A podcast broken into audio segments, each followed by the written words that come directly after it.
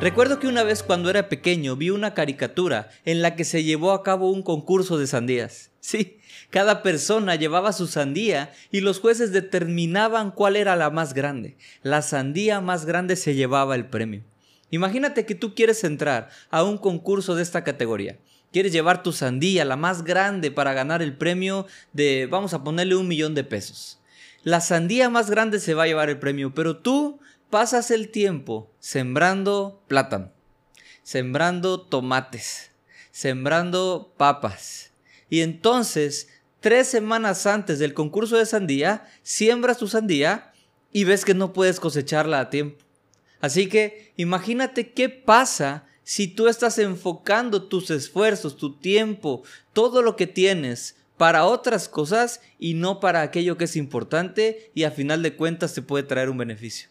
Lo mismo pasa con el reino de Dios. Recuerda que el reino de Dios es como una semilla que es sembrada. Así que nosotros necesitamos enfocar todo lo que tenemos, nuestro tiempo, nuestros recursos, nuestra atención en el reino de Dios. Necesitamos estar sembrando día con día el reino de Dios para poder vivir en él y experimentarlo aquí en la tierra. Hola, Fundamental es un podcast que descubre los fundamentos básicos de la Biblia para poder transformar nuestros pensamientos. Cada jueves tendremos un episodio nuevo en los que descubriremos cuál es la voluntad de Dios y cómo podemos vivir en ella. Te esperamos.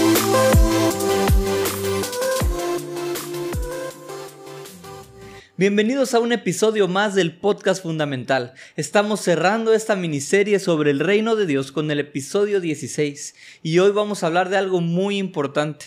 Este tema ha sido una bendición en mi vida porque he aprendido mucho sobre cómo puedo experimentar el reino de Dios aquí en la tierra.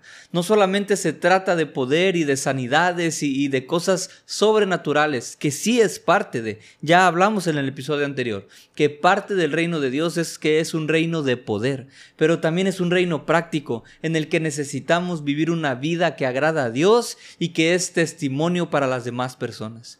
Hemos visto que el reino de Dios tiene que ver con justicia, tiene que ver con paz y tiene que ver con alegría, además del poder. Así que necesitamos comenzar a vivir estas cosas aquí en la tierra para que los demás puedan ser atraídos al reino de Dios. No podemos cosechar las sandías si nos enfocamos en, sembrar otras cosas en nuestro terreno.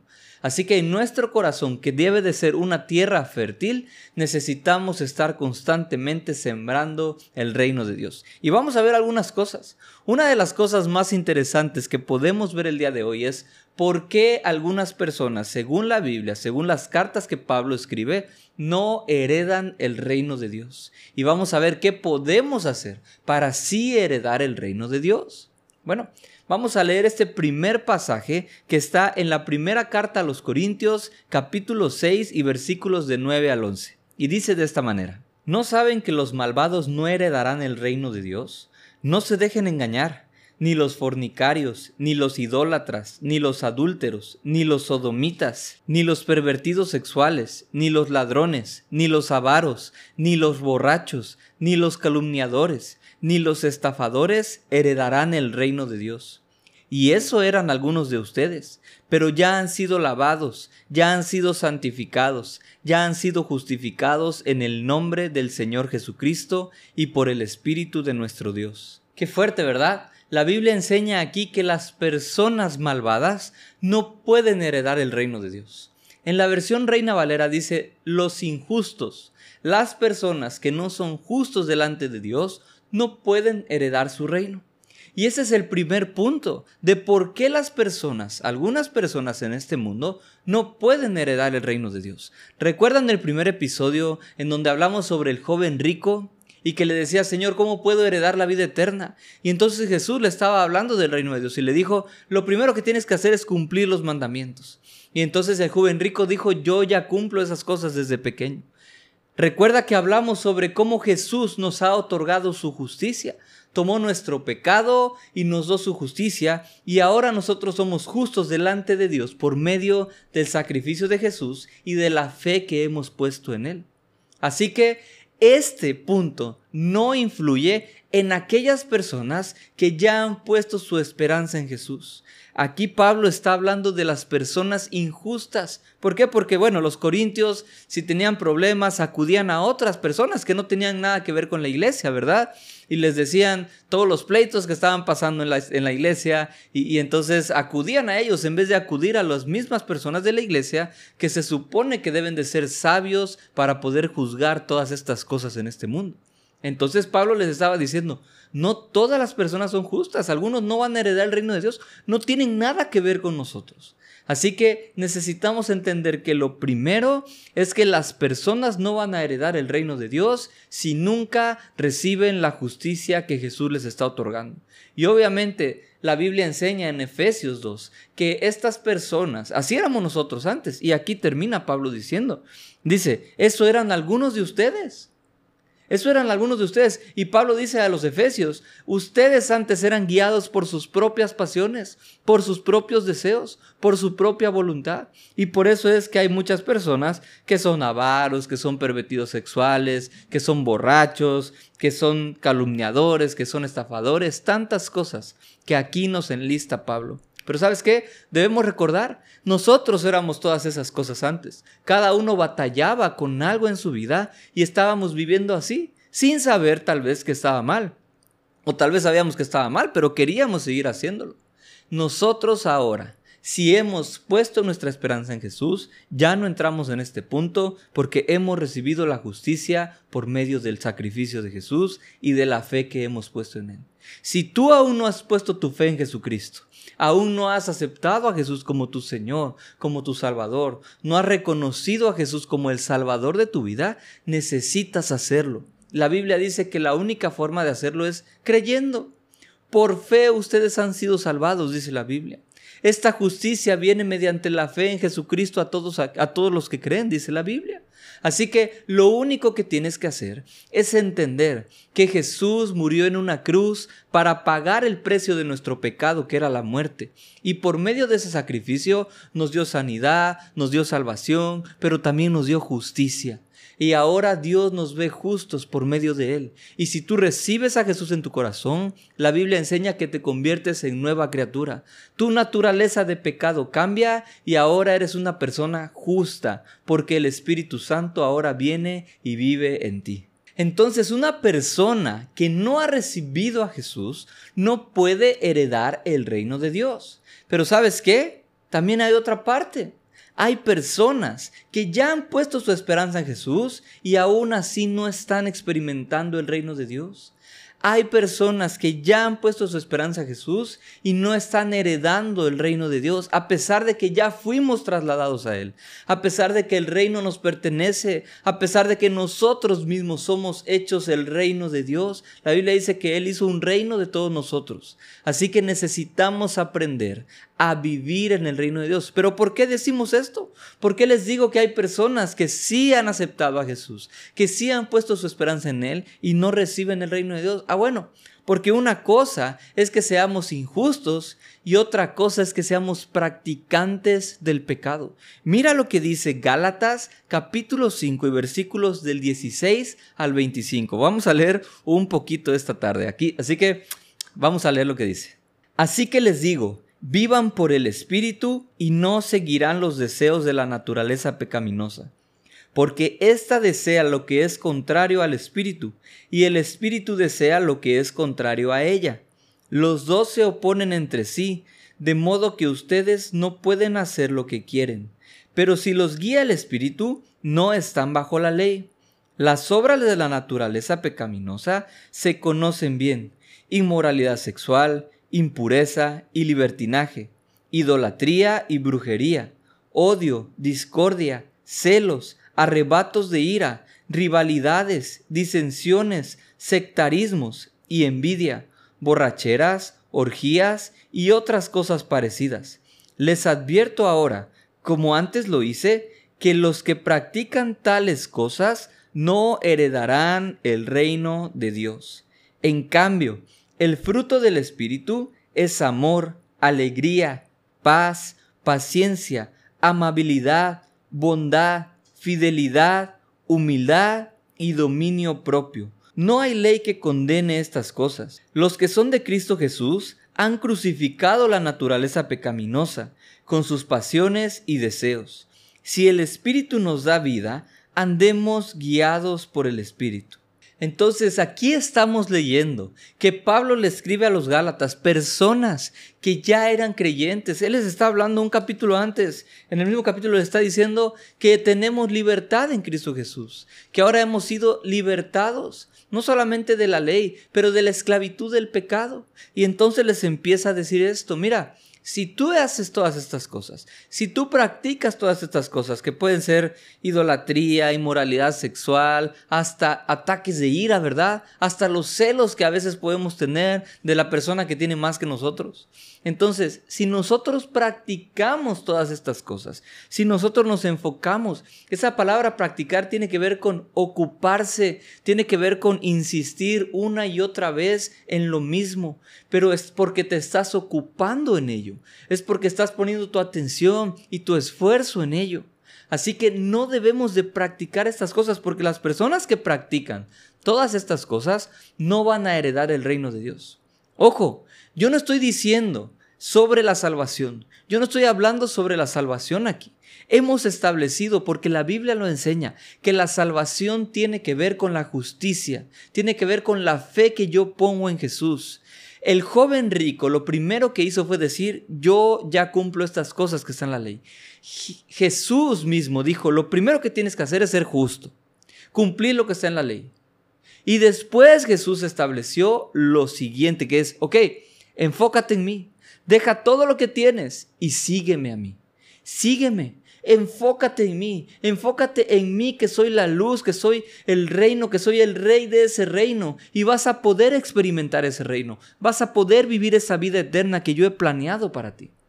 No estoy hablando sobre la salvación, estoy hablando sobre cómo practicar todas estas cosas que no nos convienen, nos van a quitar la atención del reino de Dios y van a hacer que no lo heredemos, que simplemente no podamos experimentarlo, que no podamos vivir en él, porque no estamos enfocándonos en el reino de Dios. Así como la sandía, si nosotros nos estamos enfocando y estamos eh, eh, eh, poniendo nuestra disposición, nuestras vidas, nuestros recursos en sembrar otras cosas en nuestro corazón que no son edificantes y que no tienen que ver con el reino de Dios, entonces no vamos a poder cosechar esa sandía. Jamás vamos a lograr si no estamos sembrando la sandía. Necesitamos sembrar aquello que queremos cosechar. Mira, si tú ocupas tus pensamientos en cosas negativas, en el pecado, si tú estás constantemente planeando cómo hacer esto, cómo hacer aquello, entonces tu vida va a ser así y vas a empezar a ser un practicante del pecado. Ahora, hay que tener cuidado aquí, porque aunque no estoy hablando de la salvación, la Biblia dice que podemos conocer a las personas por sus frutos.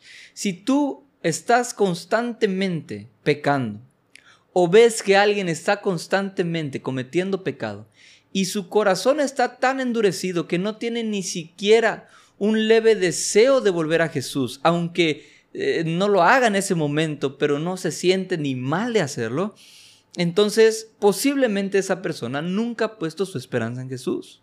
Pero también es cierto, porque yo lo he experimentado, que hay veces que estás constantemente practicando el pecado y tu corazón se endurece pero la Biblia dice, tu mano, hablando de Dios, está siempre sobre mí. Y es cierto que el Espíritu Santo nos está hablando constantemente cuando estamos viviendo de una vida que no agrada a Dios. Una persona que realmente ha puesto su esperanza en Jesús, que el Espíritu Santo habita en él, siempre va a estar consciente de que lo que está haciendo no es correcto. Y entonces Dios le va a estar hablando para dejar de practicar esas cosas. Sin embargo, si no deja de practicar esas cosas, no va, no va a disfrutar la vida que Dios tiene preparada para él.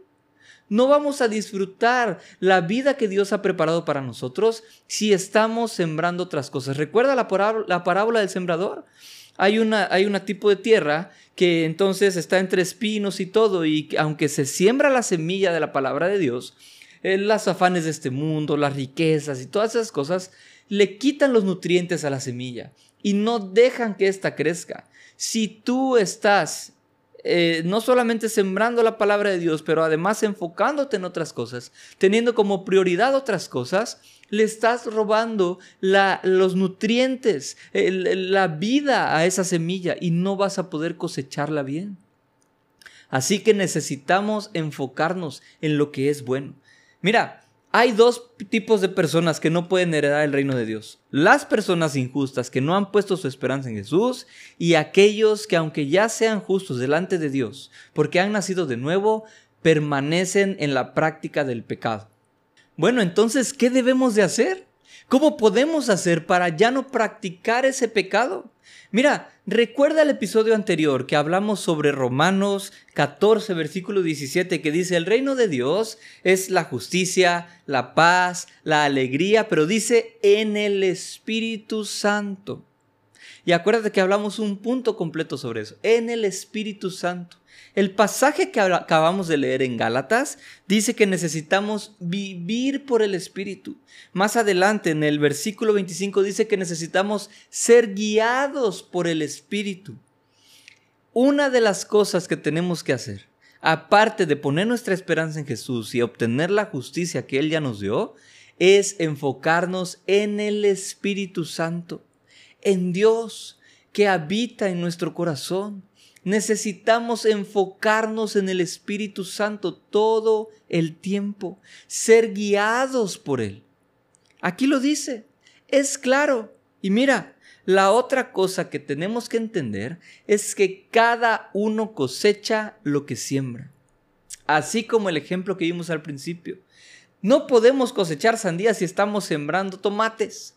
No podemos cosechar melones si estamos sembrando guayabas necesitamos entender que todo lo que sembramos en nuestras vidas va a ser lo que vamos a cosechar. No podemos cosechar eh, eh, humildad si todo el tiempo estamos sembrando eh, altivez en nuestro corazón.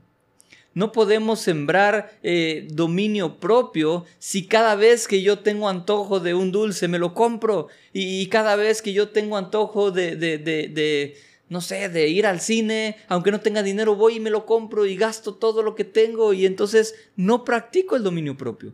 No puedo cosechar dominio propio si no lo estoy sembrando, si no lo estoy practicando, si no estoy leyendo lo que la Biblia enseña acerca del dominio propio.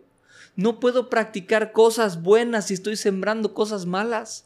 No puedo vivir una vida que tenga acciones buenas si mis pensamientos están enfocados en cosas que no son de acuerdo a la palabra de Dios. ¿Me explicó? Por eso es tan importante cuidar lo que escuchamos, lo que vemos. Por eso es tan importante renovar nuestras mentes para poder ser transformados y empezar a vivir el reino de Dios. Jesús se transfiguró, Él fue transformado y esto era evidente a los demás. Nosotros necesitamos ser renovados en nuestra mente y ser transformados, tal vez no así como Jesús que físicamente vamos a brillar, ¿verdad? Pero que esa transformación sea evidente a los demás. Necesitamos sembrar lo que es correcto. Mira lo que dice aquí Gálatas capítulo 6 y versículo 7 y 8. Dice de esta manera, no se engañen, de Dios nadie se burla, cada uno cosecha lo que siembra. El que siembra para agradar a su naturaleza pecaminosa, de esa misma naturaleza cosechará destrucción. El que siembra para agradar al Espíritu, del Espíritu cosechará vida eterna. Es bastante claro que si nosotros enfocamos nuestras vidas en sembrar lo que la naturaleza pecaminosa nos dicta, en seguir nuestros propios deseos, nuestra voluntad, en vez de seguir la voluntad de Dios, vamos a cosechar destrucción. Pero si nosotros estamos sembrando lo que es del Espíritu, todo lo espiritual, que es la palabra de Dios, si mantenemos una relación con el Espíritu Santo, entonces vamos a cosechar lo mismo que el Espíritu nos da. Y el Espíritu nos da vida eterna. Mira lo que dice Romanos capítulo 8 versículos 12 y 13. Por tanto, hermanos, tenemos una obligación, pero no es la de vivir conforme a la naturaleza pecaminosa. Porque si ustedes viven conforme a ella, morirán. Pero si por medio del Espíritu dan muerte a los malos hábitos del cuerpo, vivirán. Es exactamente lo mismo que Pablo le está diciendo a los Gálatas. Mira, si tú siembras todo lo que es conforme a la naturaleza pecaminosa, vas a morir, vas a cosechar destrucción. Tu vida no va a ser lo que Dios planeó para ti. Vas a tener tristeza, vas a tener desánimo, vas a tener consecuencias negativas. Si tú empeñas en vivir en ese pecado, en practicar ese pecado que no has podido dejar, entonces tu vida no va a heredar el reino de Dios. No vas a experimentar el reino de Dios. Y no porque no sea la voluntad de Dios. Y no porque Dios diga, a ver, a ver, te estás portando mal, no te voy a dar mi reino. No, la Biblia dice que Él ya nos trasladó a su reino, pero nosotros mismos, por, nuestro, eh, por nuestra insistencia en practicar esas cosas que no nos convienen, vamos a cosechar destrucción y muerte. No necesariamente que te puedas morir de una forma física, que puede ser que sí. Por ejemplo, si tú estás practicando la inmoralidad sexual, puede ser que contraigas una enfermedad y entonces te lleve a la muerte. Si tú no practicas el dominio propio y entonces comes en exceso cosas que no debes, puedes llegar a morir. Si tú estás en malos pasos y, y, entonces andas haciendo cosas que no debes, puede ser que en algún momento te encuentres con una persona que no le agrade y te pase algo. Pero también podemos tener muerte eh, en cuanto a la separación de las cosas. Si tú estás viviendo infidelidad, pues entonces te vas a separar de tu pareja. Si tú estás viviendo, eh, no sé, haciendo cosas que no debes en el trabajo, robando o, o, haciendo, viviendo en mentira, entonces eso te está separando de la paz que Dios quiere darte. Y acuérdate que el reino de Dios es un reino de paz. Entonces necesitamos enfocar nuestras vidas en el Espíritu Santo. ¿Por qué? Porque aquí dice, hagan morir los deseos de la carne por medio del Espíritu. Por eso Pablo también dice, por el Espíritu, cuando vimos en el episodio anterior que el reino de Dios se trata de justicia, de paz y de alegría, por el Espíritu. Y por eso a los Gálatas les dice, sean guiados por el Espíritu, déjense guiar por el Espíritu. Nuestras vidas deben de ser guiadas por el Espíritu Santo. Y cuando nosotros enfoquemos nuestras vidas en el Espíritu Santo, vamos a hacer morir poco a poco los deseos de la carne. Y entonces ya no vamos a estar practicando estas cosas. Por lo tanto, si dejamos de practicar aquello que la carne desea y nos enfocamos en lo que el Espíritu desea, ¿y cuál es el fruto del Espíritu? Bueno, es amor, gozo, paz, paciencia, dominio propio, humildad, todas esas cosas buenas que el Espíritu Santo nos lleva a vivir, entonces vamos a estar experimentando el reino de Dios. Recuerda que el reino de Dios se trata de vivir una vida llena de bondades. Jesús estuvo aquí en la tierra haciendo bienes y sanando a los enfermos. Por lo tanto, nosotros necesitamos practicar esta vida que Él llevó, hacer bienes. Mira, Gálatas 6 también dice, no nos cansemos de hacer el bien, porque a su debido tiempo cosecharemos si no nos damos por vencidos. Por lo tanto, siempre que tengamos la oportunidad, hagamos bien a todos, y en especial a los de la familia de la fe. Necesitamos enfocar nuestras vidas en hacer las cosas que están bien, en el Espíritu Santo y entonces ese fruto del Espíritu Santo va a traer acciones y cosas buenas a nuestras vidas. Si el reino de Dios es como una semilla, así como tenemos que sembrar esa sandía, vamos a poner que la sandía es el fruto del Espíritu Santo. Si estamos sembrando constantemente, entonces el Espíritu Santo en nosotros va a dar un fruto que es la sandía. Pero si estamos sembrando cosas que no son el Espíritu Santo, que es la vida pecaminosa, que es cualquier otra cosa que no sea sandía, entonces nosotros vamos a estar cosechando esas cosas. Y a final de cuentas no vamos a poder disfrutar el premio del concurso de la sandía, que es el reino de Dios el reino de Dios. Necesitamos nosotros sembrar el reino de Dios en nuestras vidas para poder experimentarlo. Y eso es por medio del Espíritu Santo. Mira, la Biblia es clara. Colosenses capítulo 1 y versículo 13 dice que hemos sido trasladados. Mira, del reino de las tinieblas al reino de su Hijo amado. Nosotros ya fuimos trasladados, eso es tiempo pasado, fuimos trasladados. Y mira, si fuimos trasladados de las tinieblas, de la oscuridad, al reino de Jesús, significa que es un reino donde hay luz. La única forma de permanecer en el Espíritu Santo es teniendo comunión con Él. Mira, Jesús vino al mundo para morir por este mundo, no para condenar, sino para salvarnos. Pero la Biblia dice que muchos se condenan a sí mismos porque no quieren venir a dónde? A la luz. Quieren permanecer en las tinieblas porque saben que sus obras son malas y no quieren dejar de practicarlas. Necesitamos día con día, por medio de una relación personal con el Espíritu Santo, exponernos a la luz de Jesús.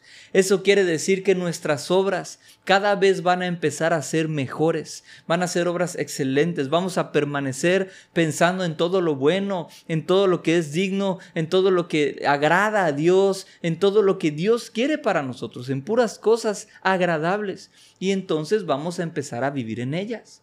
La Biblia dice también que aquel que dice tener comunión con Dios, pero vive en las tinieblas, miente y no tiene comunión con Dios. Y eso se lo está diciendo Juan a creyentes. Así que la única forma de vivir en ese reino de luz, de experimentar el reino de Dios, es exponernos a la luz para no vivir en la oscuridad. Y eso tiene que ver con una comunión con Dios. Y volvemos a la misma conclusión de casi todos los temas. Necesitamos permanecer en comunión con Dios. Necesitamos todos los días experimentar una comunión con Dios a través de la oración y a través de la lectura de la palabra de Dios. Esto es lo que nos va a dar vida. Sus palabras son vida para nosotros, son medicina para nosotros, son ánimo, son consuelo, son todo lo que necesitamos. La única forma que podemos conocer a Dios, aparte de la oración, es conforme a la palabra que Él nos dejó escrita, para poder experimentar. Cuál es su carácter, cuál es su voluntad, cuáles son los pasos que debemos seguir, qué son las cosas que ya tenemos que podemos usar, cuáles son las herramientas para poder llevar a cabo su propósito en mi vida. Y todo lo que necesitamos lo tenemos conforme al conocimiento de Dios. Así que yo le animo a que puedan compartir todos los días una comunión con Dios por medio del Espíritu Santo, a que todos los días puedan establecer tiempos de oración, a que todos los días puedan establecer tiempos de estudio de la palabra de Dios, aunque sea un capítulo, pero todo el día mantente meditando en ello, mantente pensando en ello, qué me quiso decir Dios, cómo puedo aplicarlo en mi vida, cómo puedo ayudar a los demás, cuál es la, la voluntad de Dios, cuál es su promesa en este pasaje de la Biblia.